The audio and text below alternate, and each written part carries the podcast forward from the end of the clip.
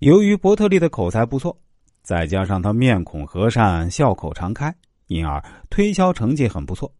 两年中也跑了不少地方。当他来到克利夫兰城时，在那里认识了一家袜子制造厂的老板，名叫查理斯。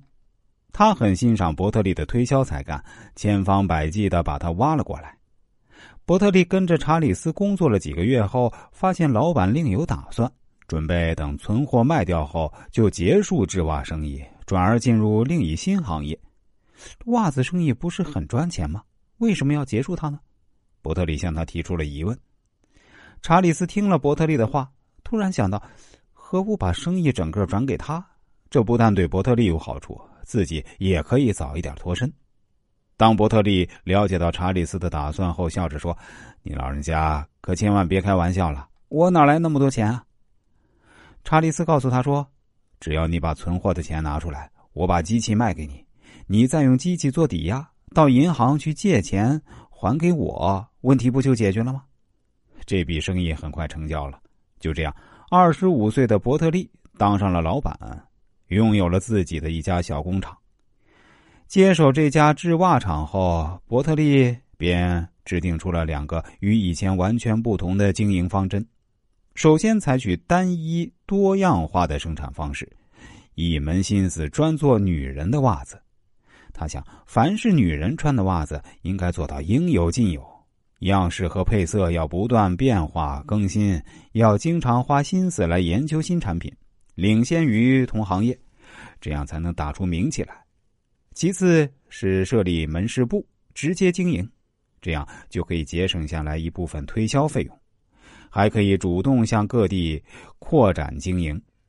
于是，伯特利在克里兰夫设立了他的第一个门市部，专门销售女袜，其口号是。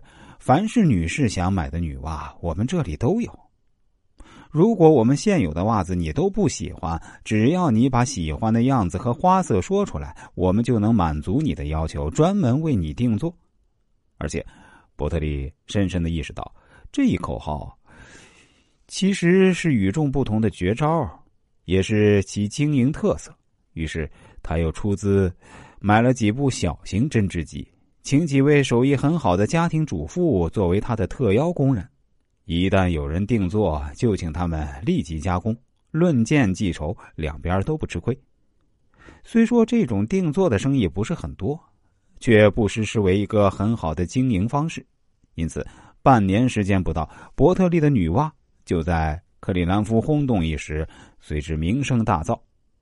同时，为了增强公司在市场上的竞争力。尽快树立起不同凡响的形象，伯特利采取了与众不同的经营原则。